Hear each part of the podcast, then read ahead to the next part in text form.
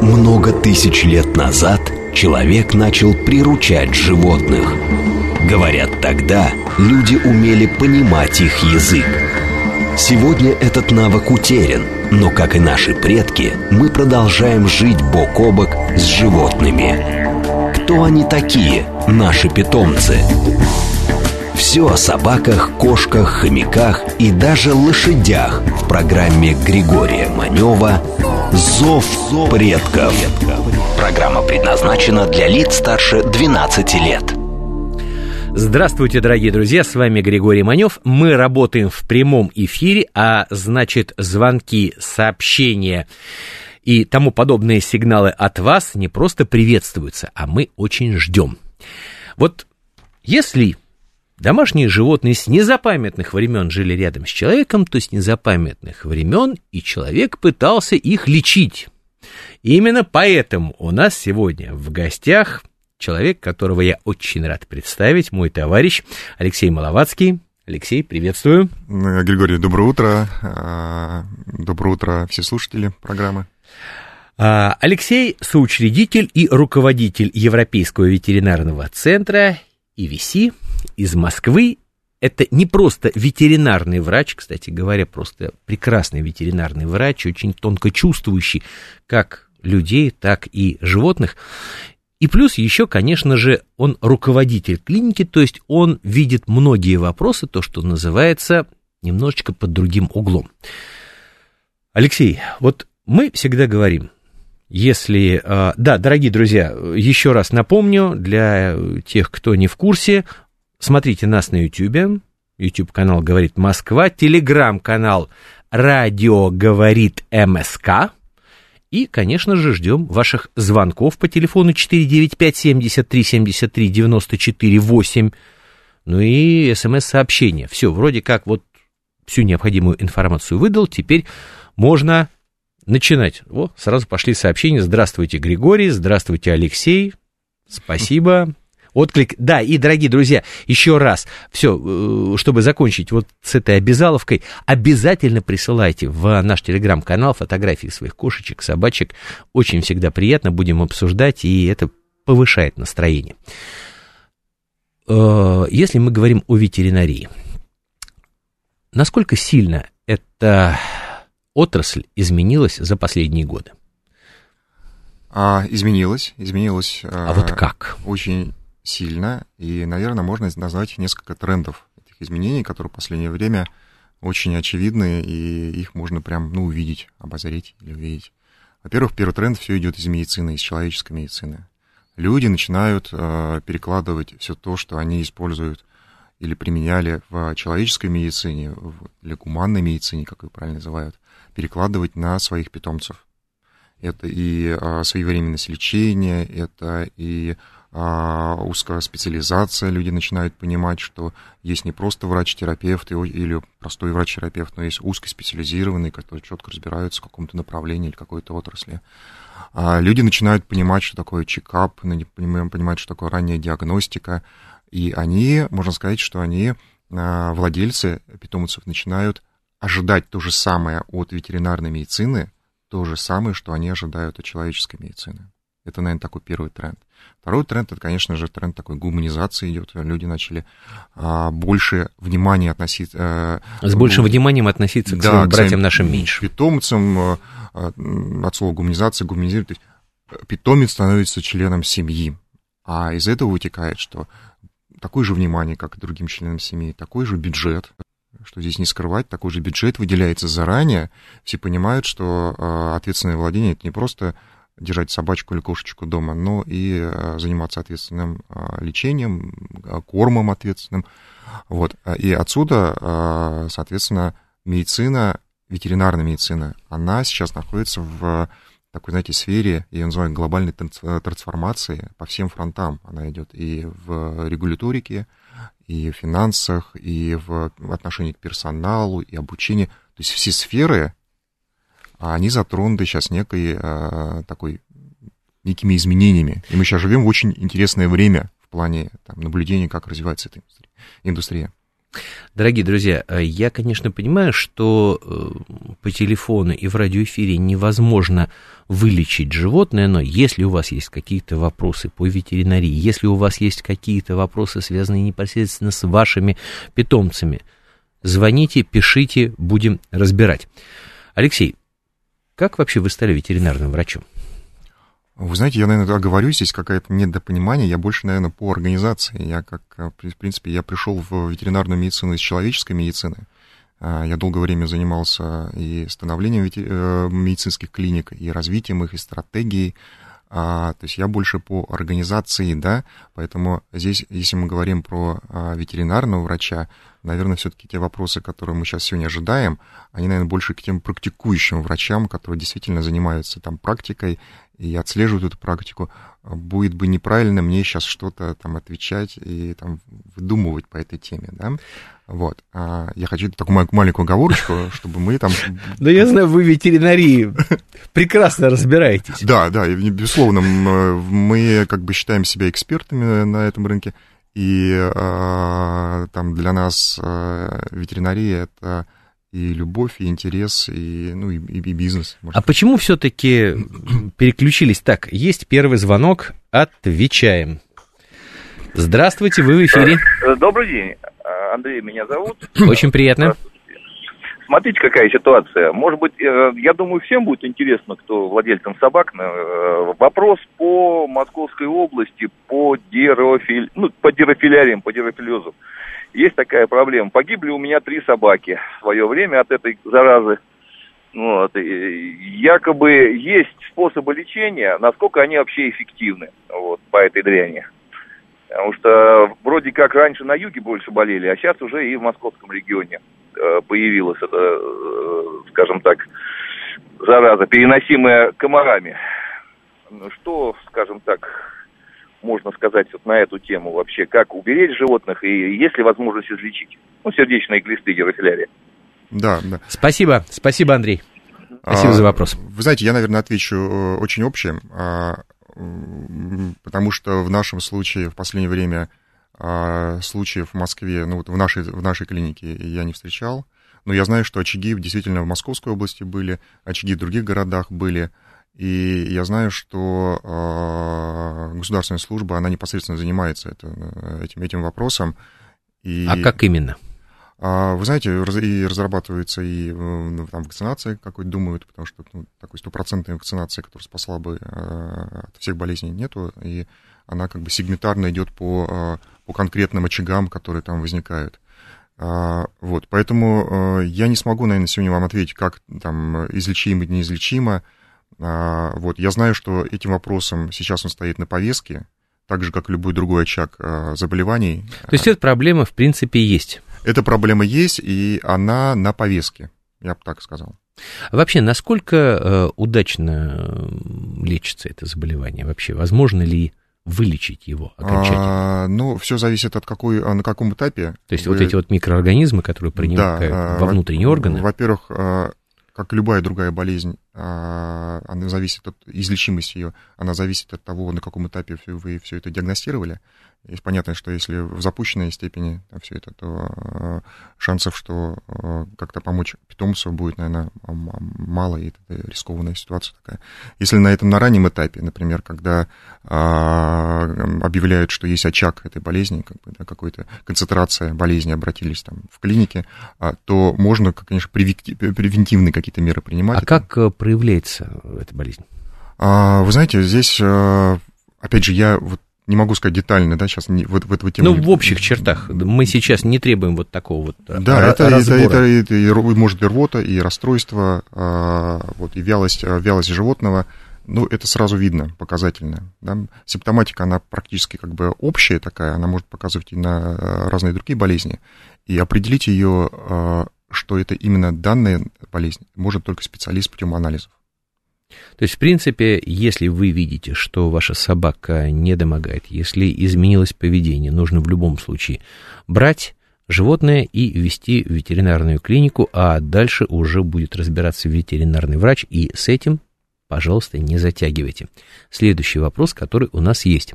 Добрый день, у кошки нет задней лапки от колена. Реально ли сделать протез и сколько примерно это будет стоить? Вадим, Вадим, спасибо за вопрос. Да, Вадим, спасибо. Это актуальная тема, особенно для крупных городах. А, она и более актуальна еще и для питомников и фондов, которые занимаются а, бездомными животными, куда попадают действительно а, сложные пациенты, питомцы без, без конечностей.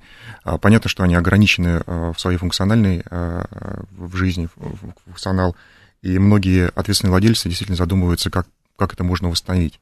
Сейчас есть э, направление ортопедии, которое занимается, действительно делают и протезирование э, собак и кошек, и, и суставы меняют, если нужно. То есть есть уже такие э, узкие специали, специалисты и в, и в Москве.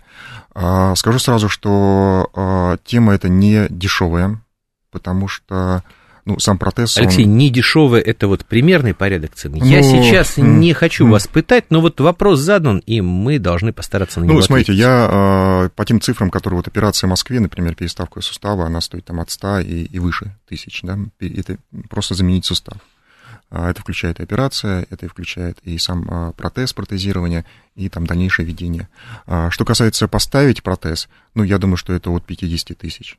Поставить протез, потому что вещь а, не только заключается в стоимости самого протеза, а, но еще правильное его вживление и дальнейшая динамика. Вы должны мониторить, потому что не каждый протез, он и вживается и в организм, и нужно смотреть, как он дальше будет развиваться. В, фактически это инородный элемент а, у, в данном случае у кошки. А вот нужно ли вообще, прошу прощения за сленг, заморачиваться с протезированием? Потому что, ну, если для человека этот ответ на этот вопрос очевиден, то нужно ли это кошке? Вот как вы считаете? А, я разделяю всегда этот вопрос на две части. Если а, кошка страдает, а, страдает от того недуга, который у нее есть, в том числе отсутствие там конечности какой-то, то, безусловно, нужно сделать все возможное, что зависит от владельца. Если у кошки нету, например, там части, лапки или и абсолютно не влияет как-то на ее жизнедеятельность. Тем более, если это кошка домашняя. Да, домашняя, которая не бегает по улице и не подвержена рискам дальнейших там а, а, заболеваний там или еще что-то, а то, может быть, и не стоит.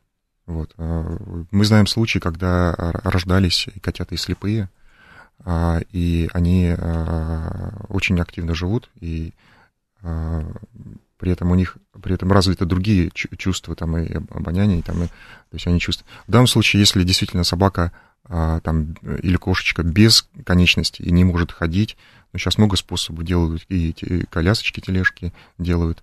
Здесь, может быть, даже и, э, опять же, здесь надо посоветоваться с ортопедом. В общем, Но, да, в каждом конкретном случае. Может да. быть, ей будет, наоборот, хуже, когда вы сделаете, и дискомфорт от этих вот приспособлений, которые будут. Может да, быть, тем более, стоит. да, тем более это mm. задняя конечность. А, следующий вопрос у нас в телеграм-канале. Собакам нужно делать медосмотр? Если да, то как часто?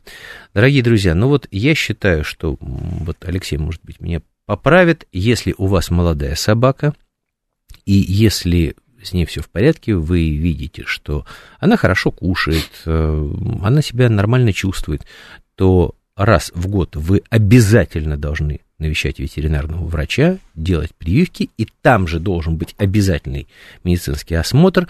Если ваше животное старше 5 лет, то минимум раз в полгода.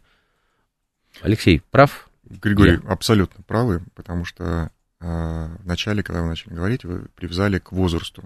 Он так и называется, возрастной осмотр и все это зависит от собаки. Давайте представим, что собака, ее цикл жизни, ну, сейчас уже 15, там, многие 16 живут там лет собаки. То есть понятно, что первый год это такой беспроблемный, это вакцины, базовый осмотр. Дальше собака, в принципе, счастливо живет э, там 3-5 лет, если никаких хронических болезней нет, ну, 3, 3 года, да. Потом начинаются возрастные проверки, нужно там хронические смотреть болезни, которые обостряются. То есть вы правы, что раз в год это как минимум нужно показывать э, питомца врачу, можно это совместить с вакцинацией, которая тоже э, рекомендуется раз, раз в год, ежегодная. Привели, вакцинировали, тут же проверили питомца, и, э, соответственно, это первое, это регулярное. Потом э, осмотр или визит к врачу по ситуации. Если действительно вы обнаружили какие-то или увидели какие-то отклонения а, у, питомца, поведение а, в шерске, в шорске или в питании, там, в настроении, это тоже сигнал обратиться, обратиться к специалисту, потому что животное именно, именно так показывает, что что-то с ней не так.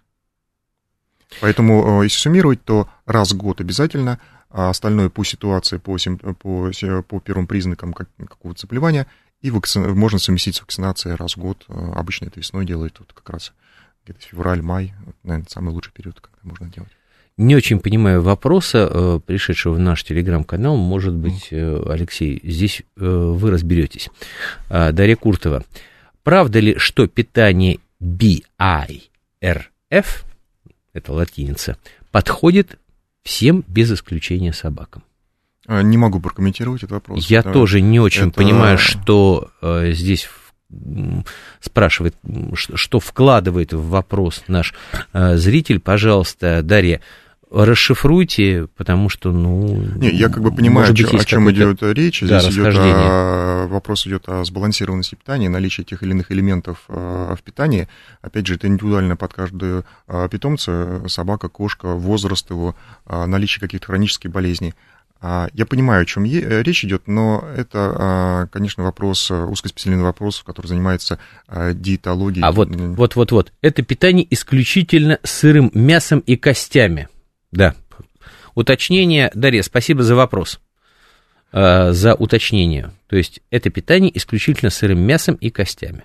Ну, это какие-то Мы альтер... говорим сейчас про собак. Вот да, здесь вот э, вопрос. Это э, все-таки такой альтернативный подход.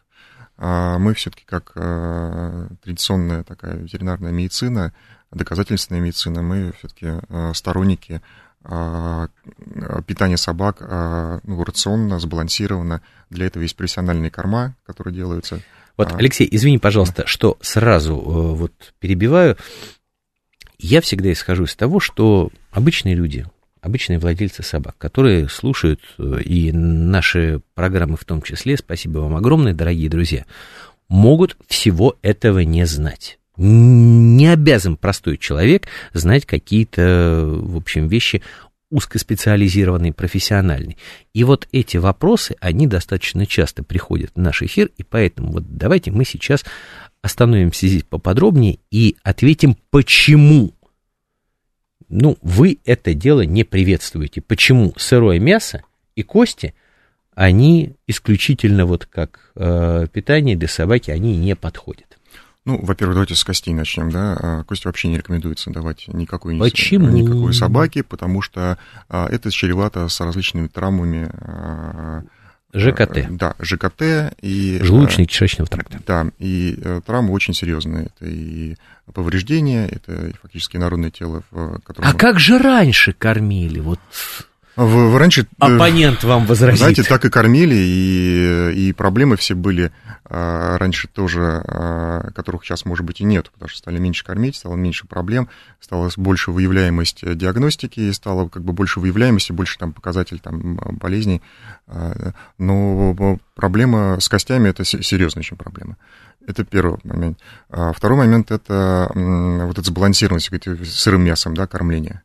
А, но, опять же, если идти там доказательства медицины, то а, ну, не, не, не, не рекомендуется, да, там, а, постоянно собаке давать, давать. Там. А как же, например, волк, это же ведь тоже псовое? Ну, у них немножко другой стиль жизни и, как говорится, экосистема, где они живут, да, и это не, не, не, не городская жизнь, а, вот, волк как бы, и есть же собаки, которые живут Э, вдали от э, мегаполисов, и они вообще не болеют. Они вот живут и живут себе там, и едят кости, и то есть они настолько уже э, закаленные и настолько уже там привыкшие к этой еде.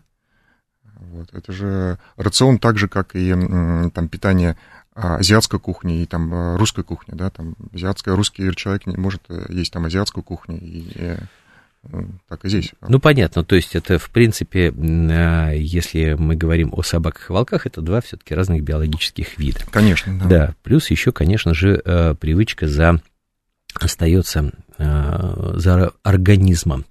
Еще один вопрос, дорогие друзья, спасибо за такое живое участие в нашем эфире. Добрый день. Собака 11 лет активно, поведение не изменилось, но стала часто кашлять без видимых причин, когда лает, когда потянул за шлейку, когда берет игрушку. Что это может быть? К врачу пойдем, слава богу. А, но по вашему опыту, Алексей, что это может быть? Благодарю за ответ. А, Благодарю здесь, за сообщение. Да, здесь может быть, спасибо за вопрос, а, может быть несколько симптом, ну, симптом нескольких заболеваний, а, в том числе и гортани. Это может быть и повреждение какое-то, собака что-то проглотила и царапнула там гортани, соответственно, это первый вариант. А второй вариант, это может быть и какие-то опухоли тоже, да, как бы это и... Да, все-таки 11 лет возраста. Да, такой. это онкологические заболевания, которые... Она кашляет, потому что ей что-то в горле мешает. Это либо повреждение, либо это а, инородное тело, либо это какая-то а, а, там что-то воспалилось и тоже мешает глотать и кашлять. Вот, поэтому обязательно нужно сделать э, диагностику. Вот, издать нужно ан... то, что называется посмотреть. Нужно посмотреть, да, это, к сожалению, не, нельзя установить путем там, онлайн-консультации какой-то. Это нужно приехать, приехать и потрогать и осмотр сделать, такой мануальный осмотр собаки, а, питомца на месте. Алексей, я, конечно, прекрасно понимаю, что как э, вот вы как человек, пришедший из человеческой медицины, с этим не раз сталкивались, когда ты в какой-то компании сидишь, угу. и а, там, я говорю, я кинолог, там, или люди узнают об этом. А вот вы знаете, вот у меня была собачка, и начинаются вопросы все там про собак, и иногда ты сидишь и чувствуешь, господи, ну вот зачем вообще, кто это сказал? И вы, наверное, попадали в точно такую же ситуацию, когда узнавали о вашем э, врачебном прошлом и настоящем. А вот вы знаете, вот у меня вот здесь вот что-то побаливает, я прекрасно это все понимаю, но, дорогие друзья, мы вам все равно благодарны за вопросы. Понятно, что мы сейчас... Вот всех проблем мы просто не решим, но то, что называется натолкнуть на правильный путь, мы будем с Алексеем пытаться. Каким образом в таком случае диагностируется опухоль? Хороший вопрос. А, Самурай, телеграм-канал. Да, это инструментальная диагностика. Ну, во-первых, а, анализы крови могут показывать, что есть идут воспалительные процессы какие-то, биохимические или общеклинический анализ обязательно нужно знать. Он, по крайней мере, наведет вас и врача вашего лечащего на а, мысль, что что-то не так. А второй этап – это уже непосредственно инструментальная диагностика, это либо КТ делается непосредственно, вот, ну, УЗИ в редком случае здесь, скорее всего, КТ, иногда даже рентген тоже видит уже что-то что, что не так. То есть, в принципе, онкологию сейчас диагностировать можно, ну, со стопроцентной уверенностью. Я правильно вас понимаю? А, в зависимости, какая онкология, онкология рознь, ведь разные есть, да.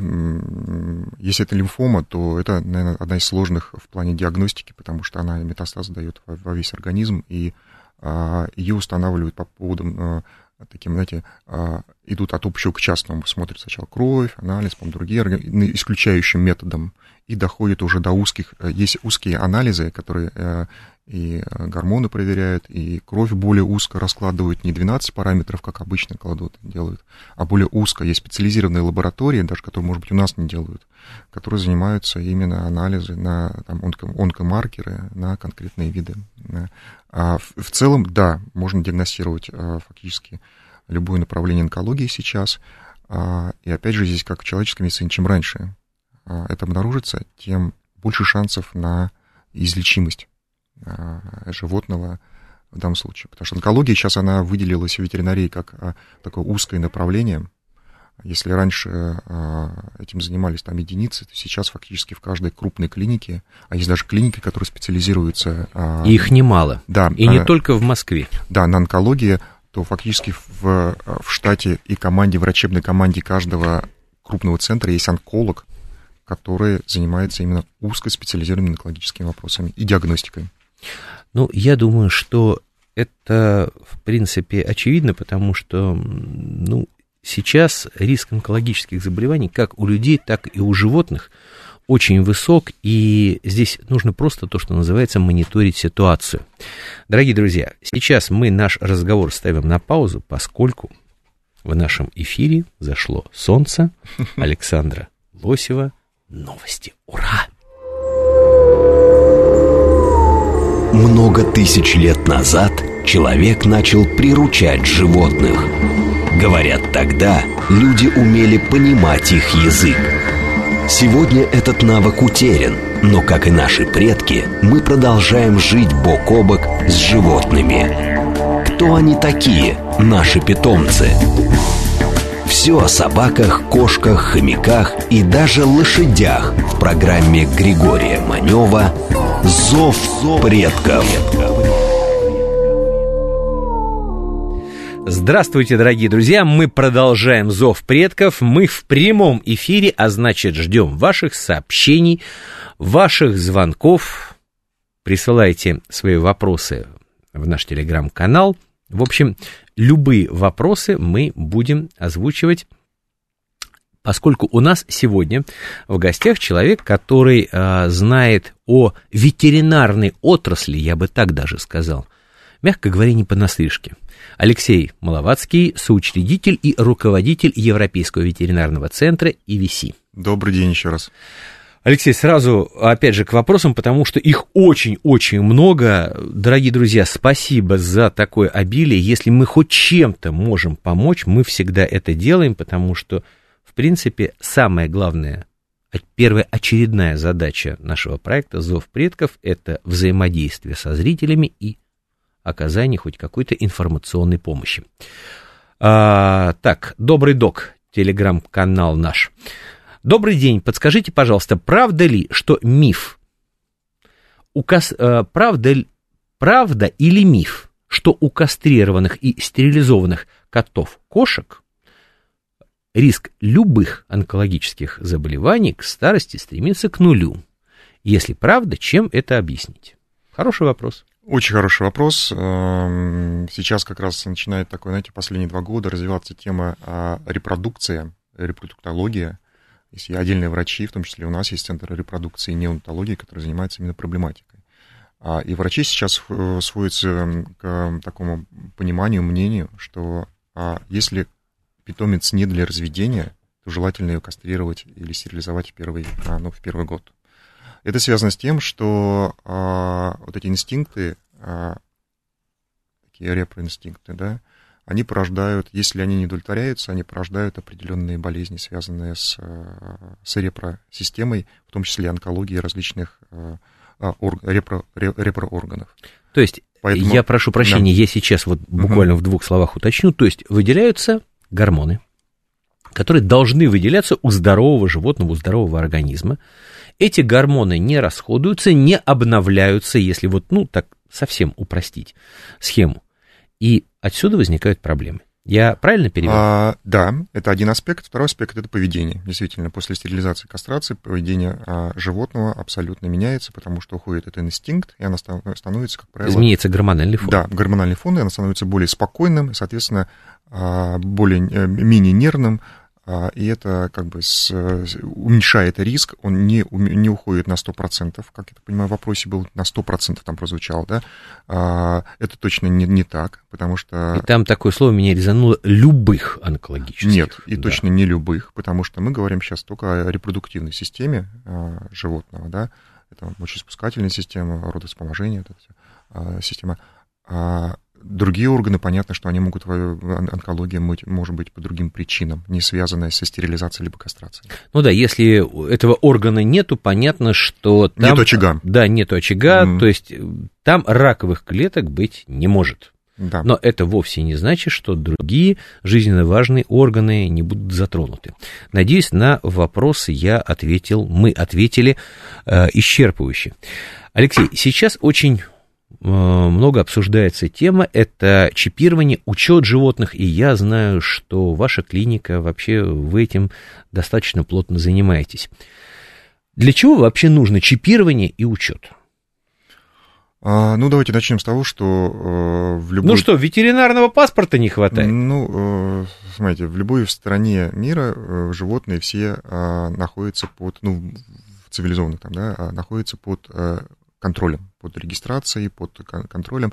Это важно для того, что все-таки животные могут быть носителями определенных там, ну давайте с врачебной части, носителем каких-то инфекций, да, которые могут передаваться там людям, и, соответственно, нужно вовремя отреагировать на, а, на возникновение очага и принять меры. Это первое. Сразу уточню, Самый опасный из э, этих э, заболеваний это бешенство. И это открытая информация. Я ни в коем случае здесь не пугаю. В московском регионе периодически очаги проявляются. Вы, да, вы абсолютно правы, потому что очаги э, появляются, и э, мы, мы, как каждая клиника имеет, там, получает разрешение на делать прививки от бешенства, и, в принципе, мы даем, подаем данные, обязаны подавать данные об очагах непосредственно государственному ветеринарному контролю, и, соответственно, очаги эти все а, выявляются. И они появляются и в Московской области есть, и так с периодичностью там раз в квартал они возникают где-то, а, вот. И нужно понимать, что а, большая часть а, диких животных, они тоже как бы являются переносчиками бешенства, особенно ежи, лисы, вот, а, и, и нужно быть очень аккуратным, особенно с, с, с, прививками. А, по поводу э, регистрации. Регистрации, да, чипирования да, и так далее. Важный вопрос, который сейчас... Зачем, давайте так, да. я немножечко видоизменю вопрос. Зачем это нужно обычному владельцу собаки или кошки? А, ну, наверное, обычному владельцу э, там, чипирование нужно только в целях а, поиска животного. Если, если да, животное да, сбежало. это, наверное, основная а, причина, мотивация, почему я, как владелец, должен там регистрировать.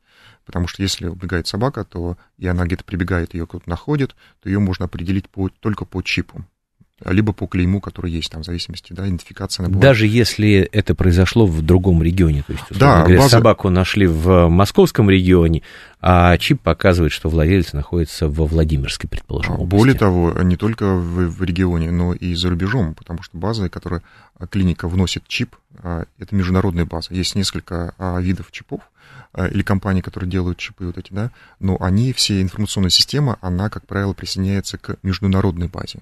Если вдруг, вот были случаи у нас недавно, когда перевозили э, за рубеж кошек, несколько, одна убежала на границе, там, с Польшей где-то, вот, и, соответственно, хорошо, что кошка была чипирована. Ее нашли в ветеринарной клинике иностранной а, по чипу, который был сделан в России. Поэтому это вот мотивация, почему нужно чипировать или не чипировать. А для а, более широкой публики, для, а, для государства, давайте скажем так, для, для общественности чипирование важно, опять же, для контроля за инфекционными заболеваниями, первое. Второе, за контролем вообще наличия э, э, животных э, в Москве, там статистика такая, сколько животных, сколько, какая инфраструктура нужна там, да, для собак. А да, и здесь не только в Москве, для того, чтобы принимать какие-то решения, которые будут влиять на отрасль, на какие-то аспекты жизни человека, нужно просто понимать, сколько у нас вот есть кошек, собак, если это идет речь о строительстве дорог, сколько у нас есть автомашин и так далее. То есть это Ну, здесь еще есть практический, практический еще смысл этого учета, потому что, смотрите, сейчас большая проблема а, во всех крупных городах – это бездомные животные а до сих пор никто не понимает, а сколько их вообще, да, там, а какая причина их появления. Это а, там кто-то сказал, что а, вот а, безответственное владение вот из этих животных, это всего там 2%, то есть тех животных, которые просто выставляют на улицу после покупки, 1%. Соответственно, а, ну, можно заключить, что где-то 98% это животные, которые... А, воспроизводятся на улице. Воспроизводятся на улице. Здесь возникает вопрос, а сколько их, а сколько нужно, нужно ли там, насколько работает эффективно система, а, знаете, есть там стерилизация стерилизация, отлов, стерилизация, выпуск. Кстати да? говоря, Алексей, а вот как да. вы относитесь к этой программе? Я отношусь ко всем программам этим а, положительно, но тогда, когда они работают комплексно. Я считаю, что ни один из методов, там, не просто отлов, не просто там а, стерилизация, не работает а, сам по себе. Это, это должно быть звеном, в продуманной системной программе, которая сейчас, в принципе, уже заложена на государственном уровне. У нас есть там собака признана там собственностью, да, там ответственный владелец несет ответственность за а, причиненный ущерб третьим лицам, да, если там собака покусала. Но чтобы все это работало, вот эта вся система, нужен дальнейший учет. Вот я почему, собственно говоря, спрашиваю, потому что есть два подхода. Первый, который проводится э, в жизнь в Москве это когда животные с городских улиц отлавливаются, и они живут в приютах. Где-то находят, в общем, им новых хозяев, где-то нет, но они живут в приютах. А есть регионы, которые как раз работают по программе отлов, стерилизация, выпуск. Вот на ваш взгляд, какой из этих подходов наиболее эффективен? А, опять же, мы за э, комплексный, комбинированный подход. Мы действительно, вот политика, когда государство тратится на питомники, поддерживает питомники, это такая благая вещь, и действительно это нужно делать социально. Потому что даже кастрированные животные – у них же другой риск, да, они не будут э, воспроизводиться, но они другую опасность несут. Они, а, а, большая часть этих животных, они достаточно агрессивные, они не социальные, да, они такие анти, антисоциальные. Это, и а, они несут... Ну, не все все. Не, не все, да, я говорю, что это не, не, не, не, не большинство там, а, а, и они несут риск нападения на других собак, они несут риск распространения других заболеваний, там, да, различных, там, инфекционных тоже, если они находятся, бегают бесконтрольно. А, поэтому, если мы говорим, а вот смотрите, программа, там, питомники, да, мы держим собак в питомниках отловленных, мы там стерилизуем, к примеру, их, да, программа. Дальше а, учет, вот это комплексная, там, ответственность законодательная, а, комплексная программа, вот этот системный подход, он позволяет, на наш взгляд, а, понизить а, количество этих бездомных, бездомных питомцев, которые бегают. Плюс э, вы там вначале затронули ответственное владение. Сейчас очень активно везде развивается. И э, РКФ, который является нашим партнером, это... Российская кинологическая федерация. Да, они тоже сейчас активно продвигают э, программу и разрабатывают программу ответственного владения. Ведь помните, там по Экзюпери, да, там мы ответственны за тех, кого приучили, там, да, приучили там знак равенства, это приблизили к себе, да, там, вот. Поэтому если мы говорим об ответственном, ответственном владении, это не, не только, что мы взяли и не выставили на улицу. Это и а, обеспечение безопасности да, для окружающих, это обеспечение а, леч, лечебного сопровождения, а, обеспечение там, дрессуры. То есть, ты, ты... Алексей, я правильно понял, что в принципе вы противник выпуска бездомных животных обратно?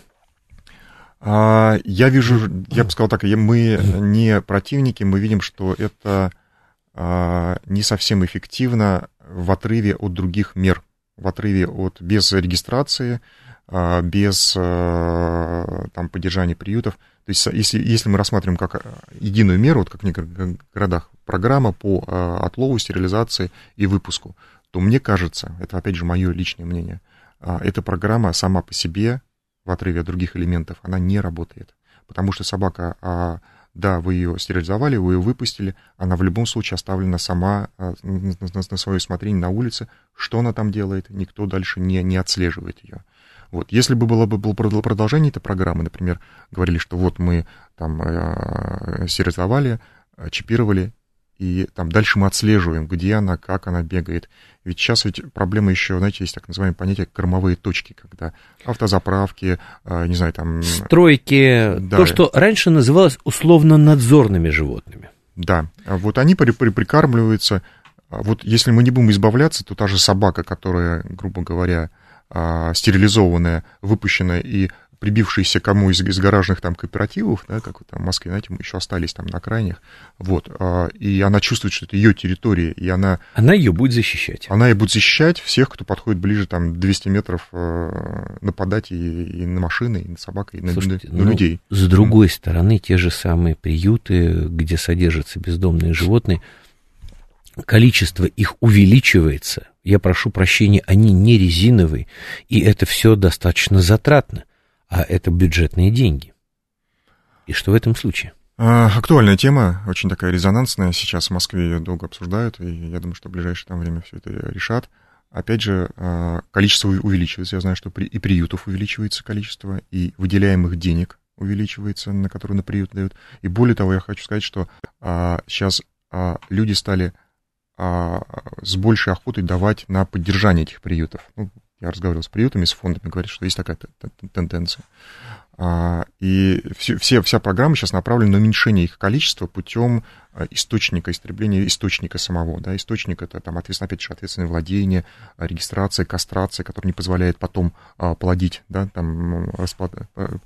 Поэтому, да, проблема есть, и я знаю, что она в каждом крупном городе есть, в таком миллионниках, и никто не нашел какой-то однозначный ответ, как это, как это решить. Есть там радикальные какие-то методы, и а, после какого-то периода животное там эвтанизирует.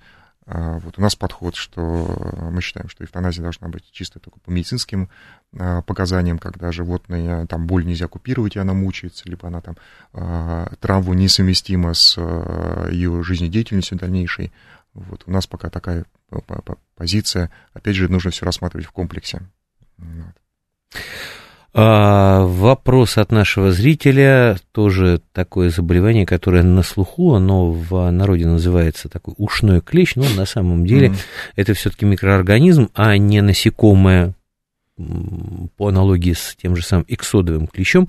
Кот 5 лет, как вылечить ушной клещ, ветеринар прописал препараты, не помогает. Совет. Лидия. Вы знаете, здесь ну, во-первых, нужно, мне кажется, четко убедиться, что это именно ушной клещ. А, согласен. Здесь нужно а, начать с посещения врача-дерматолога. Вы знаете, что у нас а, ушки наших питомцев, они относятся как бы к кожному покрову, и они непосредственно попадают в компетенцию врача-дерматолога, который должен сделать соскоп, взять там анализы и посмотреть, а действительно ли это а, то, Потому что... что это может быть, я прошу прощения, грибковое заболевание. Это может быть что может угодно, быть, может что... быть и гастро. Да. Это может быть и гастро проблема, которая идет из э, желудка и вызывает там... Которая проявляется подобным да, образом. Да, здесь нужно, опять же, э, методом исключения посмотреть все, начать с общих анализов, прийти к, к врачу. Э, у врача уже глаз наметан, он вам скажет, да, вот она там, если она лапкой чешет, там, одно ухо, обычно есть клещ, там, она в двух там, ушах, да, если она чешет одно, это может быть там, ну, и может быть повреждение ушной раковины. Там. Дорогие друзья, вы, пожалуйста, на нас не обижайтесь, потому что, ну, правда, вот так вот поставить диагноз э, на достаточно большом расстоянии очень тяжело. Я стараюсь озвучивать все вопросы, которые к нам приходят, потому что, может быть, просто наши ответы натолкнут вас на решение проблемы, но здесь, во-первых, мне видится, что ушной клещ – это очень общее такое народное определение, которое включает в себя немало заболеваний и немало симптомов. Плюс еще здесь, опять же, вот Алексей сказал, что вот я, например, этого не знал, честно скажу, что там могут быть проблемы какие-то с, а, связанные с желудочно-кишечным трактом, там, с гастритами и так далее, и это может так проявляться. Здесь просто без исследования какого-то очень тяжело обойтись, а просто вот, э, ну, опять же, здесь там ветеринар прописал, не хочу сейчас ставить под сомнение, э, так сказать, э, квалификацию этого ветеринарного врача.